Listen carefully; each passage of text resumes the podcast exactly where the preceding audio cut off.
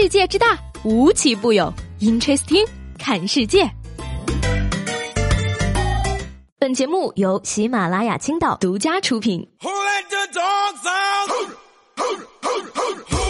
Hello，各位好，欢迎收听本期的 Interesting，我是西贝。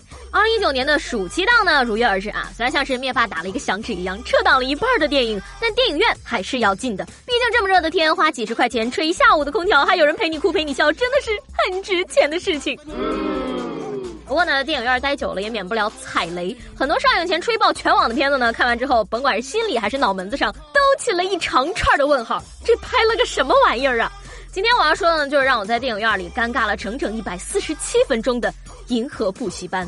其实说实话呢，我对这部片子呢还是有过那么一点期待的。毕竟宣传的时候，人家打着的是批判应试教育的现实主义题材旗号，而且呢还是这个父子温情与梦想励志的治愈风格，不禁呢也是让人想起了春节档的《飞驰人生》，笑点与泪点齐飞，没人按头也要自己埋到锅里猛灌鸡汤的那种。虽然说呢，于白眉加邓超这个黄金劝退组合，曾经的分手大师跟恶棍天使呢一直在提醒我选片要谨慎。但是这次呢，主创团队明摆着就是告诉你，我要靠这部片子打个翻身。仗的当然要去学习一下，人家是怎么做到逆风翻盘、向阳而生的了。然而我错了，这部片子呢，虽然说确实比《分手大师》跟《恶棍天使》好太多了，可我还是不能接受。据说呢，有些烂片呢是一眼就能看穿的，你愿意进电影院呢，纯粹是找乐子，因为会吐槽的很开心。而《银河补习班》呢，则属于看得出来主创非常用心、非常努力，想要把它拍好，但最后还是认认真真的拍了一部让人尴尬的片子。接下来的内容呢，有点涉及剧透了。如果说你对这部电影还有兴趣的话，那你最好去看完了再来骂我。这部电影呢，一上来就开始给我看《航天梦》，吴京一出来呢，好像就给这个电影定下了一种刘培强拯救地球的基调。然后呢，宇宙飞船上天了，哎呦我的天哪，气势太恢宏了好吗？你还没有反应过来发生了什么的时候，不好，飞船出故障了。然后呢，两位演员毫无感情的口播科学知识告诉你，出大事儿了。就在你还没有弄明白出了什么事儿的时候呢，镜头一转，男主又开始回忆起了童年，走起了怀旧路线。所以说呢，这个故事真正的主线呢是邓超饰演的爸爸马浩文呢跟缺根弦的儿子马飞的故事。中心话题呢也是主打电影之前宣传的点啊，教育这个问题。儿子马飞呢从小就被老师骂是缺根弦，但是呢他这个亲爸呢却是给全市造大桥的设计师，甚至呢还是亚运会的火炬手。而让人唏嘘的是呢，这位火炬手正抱着儿子看大桥骄傲的时候呢，桥塌了。于是呢，这位爱儿子的好爸爸呢，据说是为了单位背锅坐牢了。那儿子呢，就顺理成章的跟着妈妈过了。老师和家长呢，都觉得他脑子有问题，打压他的个性和爱好。而在一九九七年香港回归那年呢，正好也是爸爸出狱的日子，而且也是儿子要被开除的日子。不管这个孩子他爸他妈跟继父呢，怎么向老师求情呢？这个学校的主任坚持要开除他。最后呢，还提了个条件，如果说呢，孩子能考进班级前十的话，就不用被开除了。这个时候呢，邓超扮演的爸爸马浩文呢，刚从看守所里出来啊，豪情万丈的说，他主动提高难度系数，下次我儿子肯定能够考进年级前十。这句话听了真的是让人特别的热血沸腾。接下来呢，就让我们来看一看这位爸爸到底是怎么给孩子提高学习成绩的。首先呢，是狂灌鸡汤语录，你只要一直想，一直想，就可以做成这个世界上所有的事情。人生就像射箭，梦想就像靶子，如果连箭靶子也找不到的话，你每天拉弓又有什么意义呢？这两句话呀，可以说是在这部片子里面反反复复的出现，恨不得全场观众都能背下来了。这个儿子呢，甚至还模仿鲁迅啊，把“一直想”三个字儿刻在了自己房间的墙上。除此之外呢，爸爸还把儿子的课外读物啊、什么课外作业啊、什么辅导书啊，全都扔掉了，只要求自己的儿子读透教材。这些课本一共才十一厘米，你每天吃透零点一米的内容，其实并不难，对吧？哎呀，我们先不说这个初中的数理化知识啊，不通过习题训练是否能够真的掌握？这种光刻教材的学习方法，是不是也有种死记硬背的嫌疑呢？就这样的儿子认认真真的啃了两个月的课本啊，躺在床上一边哼着小曲儿一边看，也没见他拿笔这个圈圈画画什么的。期中考试一测呢，果然从倒数第一前进到了倒数第五。其实也还行了啊，算是合情合理的结果。儿子有进步呢，爸爸就更来劲了啊！你说这个早上赶着送儿子去上学，非得中途停下来，说要带儿子看一看花花草草。草色遥看近却无，你看这地上的草，是不是就跟这句诗说的一样呢？身为工程师的爸爸呢，文艺气息泛滥，告诉自己的儿子要用心感受生活，用真情去写文章，自然教育感悟人生。行吧，你说你看完花看完草，感悟完人生了，是不是该去上学了呢？然而这出戏唱完呢，爸爸仍然没有想着赶紧带儿子去上学。不顾上学要迟到的危险呢，居然自己躲起来，开始跟儿子玩捉迷藏。是的。捉迷藏就是这么迷的一个操作，结果呢，两个人也是意料之中的，在公园里遇上了小混混。爸爸被打了，儿子迟到了，又被教导主任骂了一顿。如果说刚才这些都可以把他们算作为情感铺垫的话，更让人匪夷所思的是，马上就要期末考了呀，爸爸居然跑到学校要求请假半个月，理由是呢要带儿子去海南看航天展。学校不同意呢，爸爸就带着儿子逃学了。你说这个刚才吧，死乞白咧不想让你儿子被退学的是你。现在主动带着你儿子要逃上半个月学的也是你，你到底是怎么想嘛？就这样呢，两个人一路戏耍玩乐，甚至还碰上了百年一遇的洪灾，命悬一线。这一下，他们就亲历九八年洪水了。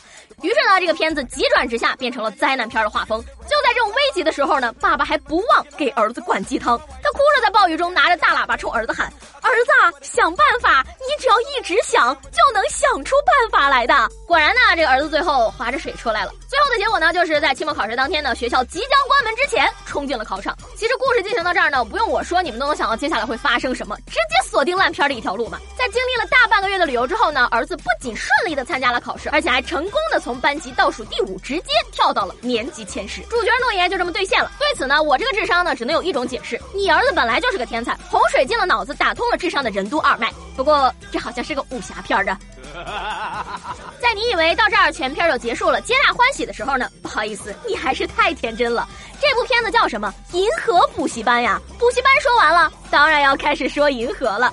说起来呢，这个爸爸当年因为工程设计的问题入狱呢，受了不少苦不说，更是名誉扫地，成了这个当地的过街老鼠。而很多年之后呢，他才知道这一切啊，其实都是被人陷害，于是呢，就想向法院提起申诉，请求翻案。而那个时候呢，儿子已经成功的成为了一名宇航员，即将执行这个升天任务。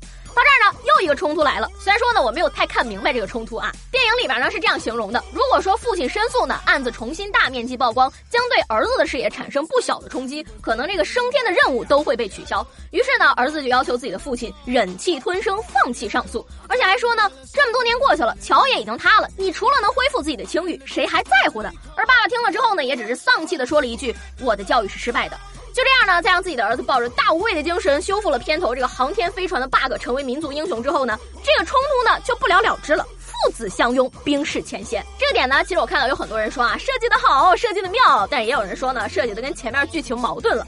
我只想问一个问题，你这不是黑我们的航天事业吗？要觉得你爸有问题，就不让你上天了；让你上天，就不让你爸正常维权了。既然这个问题这么重要，那你成为航天员之前是怎么经过政审这一关的呢？除此之外呢，电影里面还有非常多逻辑不通的槽点。你比如说呢，开篇这个邓超饰演的爸爸要当亚运火炬手，都快到他接棒了，他还没有到位，只有一个小徒弟去把他拽出来，才没有耽误大事儿。你说咱们国家做这种活动是不是准备的最严密周全了？怎么可能临时去找人呢？提前一个小时火炬手没到位，就要赶紧想办法了？怎么可能这么儿戏呢？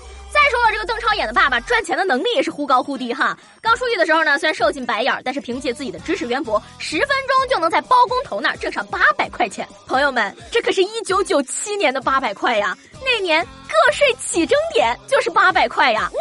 你说这个工地上十分钟挣八百这件事儿是否现实呢？我们先不说啊。接下来呢，儿子要买电脑，爸爸千方百计去满足。赚钱的方式呢，包括但不限于卖血和去工地搬砖。儿子要买的那台电脑呢，在九七年来说呢，肯定是天价。具体多少钱呢？说不上来，但是一万块肯定有了啊！九七年呢是已经开始提倡无偿献血的了。医院用血紧张，偶尔找这个输血员的时候呢，七十到八十一百毫升，就算这个爸爸豁出去了，也就卖两百毫升，就赚一百六十块钱，还有再隔一个多月才能再卖。那么请问，如果需要买这样一个天价电脑，卖血才多少钱？搬砖才多少钱？为一个在工地炫技了十分钟就能挣八百块钱的高级人才，你为什么不能好好想想从专业上挣钱卖电脑呢？我只能说呢，编剧为了突出爸爸超级爱儿子，什么都愿意做这种事情，写出的这种脑残智障凄惨细节太随便了吧？所以说呢，看完了之后我根本就没有明白这部片子想讲什么。你说你是批判应试教育吧，结果却仍然在用考试成绩那一套标准来评判你教育的成功与否。你说你肯定素质教育吧，结果你培养出来的儿子却为了自己的事情让爸爸忍气吞声，这不是打了素质教育的脸吗？也有人说了，这个片子的价值在于引发人们的思考，所以我就好奇了，它引发人们的思考到底是什么呢？是反思我们的教育制度吗？如果是这样的话，那么这部片子的主创人员，请问你们到底有没有认认真真的了解过现在的教育现状？你只要一直想，一直想，就可以做成这世界上所有的事情。这不就是在告诉现在的孩子，你可以不劳而获吗？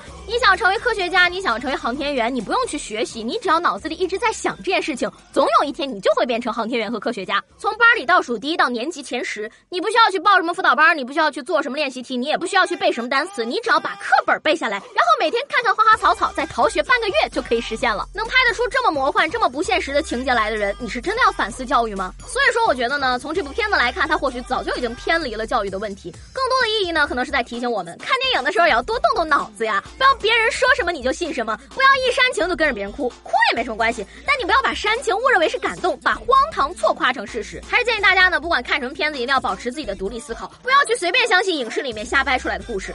而且呢，说起来，今年呢已经看到好多时长超过两个半小时的国产片了。在这儿也是由衷的想要劝劝各位导演，大家能不能克制一下自己特别充沛的表达欲，左一剪子右一剪子，控制在两个小时以内。万一拍烂了呢？我们这种观众还能少受点煎熬。超过两个小时呢，挑战的真的已经是人的生理极限了。你说本来呢就不容易坐得住，看着质量不怎么样的电影就更累了。毕竟不是所有的片子都是复联四，何况复联四的时长也很想让人吐槽，好吗？好了，那今天的 Interesting 就到这儿了，我是西贝，下期节目见了，拜拜。